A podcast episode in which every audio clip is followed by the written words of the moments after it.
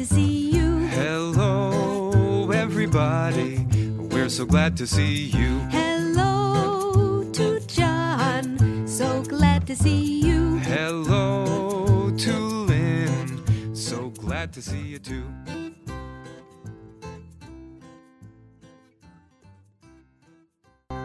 大家好，我是吴航。嗯，很高兴今天又可以和张娥呃一起来聊聊自闭症。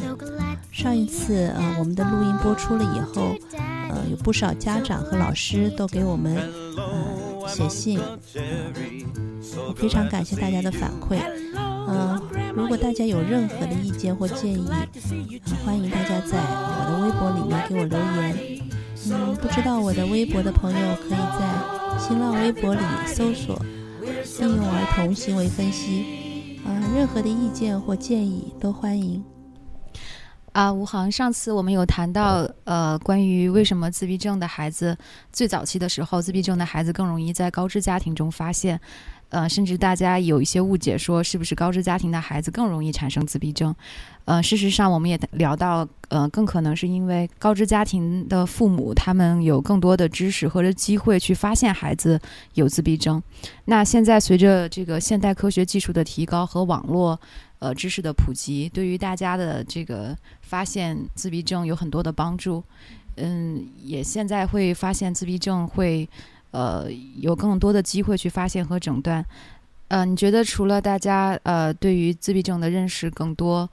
嗯、这一点之外，还有什么会对呃自闭症的患病率提高有影响呢？嗯、我觉得还是有其他原因存在的，嗯、比如这个自闭症的诊断标准的改变。呃，九四年他们改变过一次，然后二零一三年又改变了一次。嗯，在最新的标准里头，可能原先，呃，原先被诊断为这种阿斯伯格综合症啊、精神发育迟滞，还有这种发育迟缓、语言发育障碍的啊、甚至多动症的，他在这个新的标准里面重新被诊断了以后，可能都是属于这个自闭症谱系障碍了。嗯，当然还有其他的不明的原因存在了。呃，研究也显示是基因跟环境都会呃带来一些呃这个可能，就是导致自闭症的可能。可是目前并没有真正的研究显示出呃哪一个基因直接引起了这个自闭症。否则的话，那在母亲怀孕期间，我们进行血检就可以从这个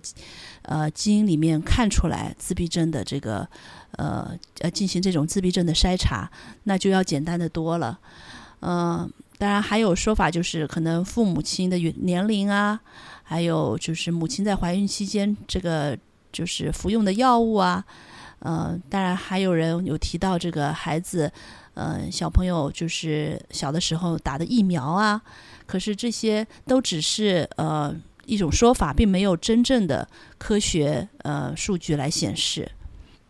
哎，你刚才说到疫苗，我觉得这是个特别有意思的话题，因为我有看到说，呃，就是关于自闭症的成因里头，有的人会提说疫苗可能是个因素，然后很多人觉得说，呃，把疫苗视为洪水猛兽啊之类的，会对孩子造成一些影响。你你你你会觉得疫苗会对孩子有影响吗？或者说对，或者更具体的说是对孩子，嗯、呃，自闭症的孩子，呃，有直接的影响吗？嗯、你说到这个，我也正正想提到这一点啊。前个礼拜吧，我正好呃遇到了一个家长，他就带着孩子来见我，那孩子七个月，他跟我他的妈妈就给我的一个呃说法，就是在他呃两两三个月打了那个疫苗了以后，他孩子改变了很多。然后呢，嗯、后来体重也开始下降了，啊、就是各方各方面那种，嗯、不良的情况都出现了。但是呢，从我的观察跟他的呃交谈的了解到以后，我觉得说，这个疫苗带来了这个孩子的一些反应的不同。就比如说，其他的普通发育的孩子也是一样的，他们会，呃，打了疫苗以后，有些会发烧啊，有些呃会那个会嗜睡啊。但是呢，呃，孩子的这些反应呢，会带来家长的这个嗯喂养方式的有有所改变。比如说，如果孩子睡得比较多的话，那么家长可能会非常高兴，就觉得说，哎，他可以睡整觉了。那么，呃，我就可能不需要半夜再爬起来给他喂了。那很可能这时候自闭症的孩子他他本身就是不需要太多的关注。那么长期下去，你每天晚上都睡整觉，都睡整觉，就少了那么一两三呃两三顿了。那么很可能长期下去，他的体重就下来了。这是一个呃解释吧。呃，如果是因为这样的情况的话，我们怎么能够去做一个总结说，呃，是疫苗导致了自闭症？我们根本不能够去说这这中间有这种因果关系的。而且，就是美国最权威的 CDC 疾病控制与预防这个中心，嗯、他们也有权威的、非常权威的信息，就是有大量的研究证明，呃，疫苗和自闭症的出现是没有任何的因果关系的。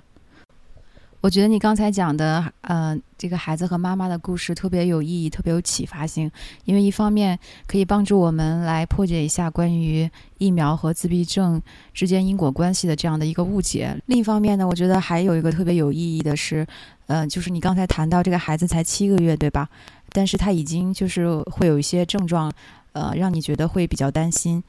嗯，其实我们知道自闭症可能在三岁之前才会有确诊，但是我们希望能够尽早发现、尽早干预。嗯，我特别呃感兴趣的想知道，就是嗯，对于一个七个月的孩子来说，他有一些什么样的症状会让你觉得你比较担心呢？呃，七个月的婴儿，其实在很多方面都已经可以呃看出自闭症的一些迹象。呃，虽然说呃这个每个孩子他的发育的这个快慢是不一样的，但是呢，这个眼神关注呃是一个很重要的一个指标。比如说，一个月的小孩，他的眼睛可以跟着慢慢移动的物体在走了。呃，如果你们观察过小婴儿的话，就会发现，呃，婴儿的眼睛是非常活的，他们非常期待另一双眼睛的注视。嗯，还有呃，就比如说妈妈在喂奶的时候低头看着婴儿，那婴儿呢，他们也会抬着头看妈妈。那其实实际上这就是一种眼神的，呃，眼睛的对视了。嗯、但是自闭症的孩子他就很少有这种嗯目光的对视。另外一个观察点呢，就是呃笑容。呃，一般来说，一个多月的孩子他已经开始呃微笑，甚至大笑啊、然后再大一点就可能笑出声儿了。呃，因为他们在被大人逗弄的时候，他是能够理解的，呃，所以他们就以微笑来回报。可是呢，自闭症的孩子，他在这个年龄阶段，他还没有发育到他能够理解，嗯，这个别人跟他开玩笑，呃，因此呢，自闭症的孩子他通常会比普通发育的孩子要笑的要少。呃，我还要再提一个观察点，就是，呃，一般小婴儿发发育到六个月的时候，他已经开始认生了，所以呢，他会认得，呃，这是妈妈，这是家里的亲人，嗯，他们会觉得不安，看到呃，如果他们看到不认识的人，嗯，然后家人亲人离开的时候，或者呃妈妈走开的时候，他们会觉得难受、不舒服。嗯、可是自闭症的孩子在这一点上，就会显得就是谁来谁去都一样，呃，没有说很大的这种嗯感觉吧。嗯、通常情况下他们也比较乖，一般一个人呢自己也可以玩得很好，也不需要人来陪。呃，甚至呢你在叫他的名字的时候，他也不会有很大的反应。嗯、如果呃发现自己的孩子或者周围的孩子呃有有前面谈到的这些情况，是不是就呃觉得自己的孩子就一定有自闭症了呢？嗯、其实也不尽然。嗯，毕竟每一个孩子他发育的速度是不一样。呃，有些孩子他就是比较晚才开始说话，有些孩子他就比较晚才开始呃走路。呃，只要在正常的这个发育的范围之内，呃，应该都是可以接受的。嗯，大家也不必担心。呃，其实就算是很有经验的这种儿医，他也不会在孩子这么小的时候就，呃，就就很肯定的说这孩子就有自闭症了。嗯，毕竟这孩每个孩子啊、在这么小，他的这个嗯、变化的可能是很大的。也许他还没有发育到呃一定的这个能力，所以你也看不出来他会不会将来有这种嗯、重复性的这种呃刻板行为啊，也看不出来这孩子将来是不是呃缺乏这种社交的能力。嗯、我觉得家长呢，从孩子小的时候还是应该多关心一下，就是普通孩子发育的这个里程碑，看看自己的孩子是不是跟上了这个大部队的节奏。然后呢，另一方面要让孩子多和嗯、同龄的孩子在一起，这样子如果有什么异常的情况，也可以很快的发现。那今天我们就先聊到这儿吧，下一次我们会谈一谈这个早期发现的一些重要性，嗯、也会呃聊一些关于呃早期干预的一些事情。那嗯，我们今天就先说到这儿，嗯，下次再见，再见。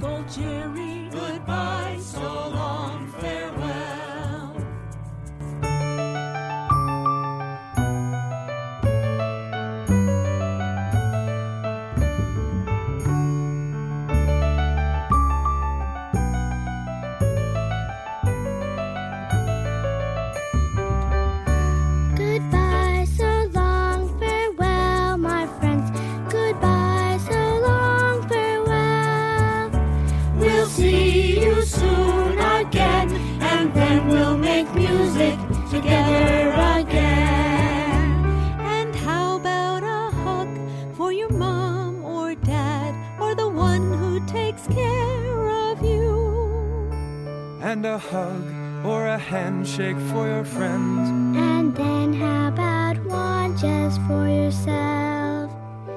Too.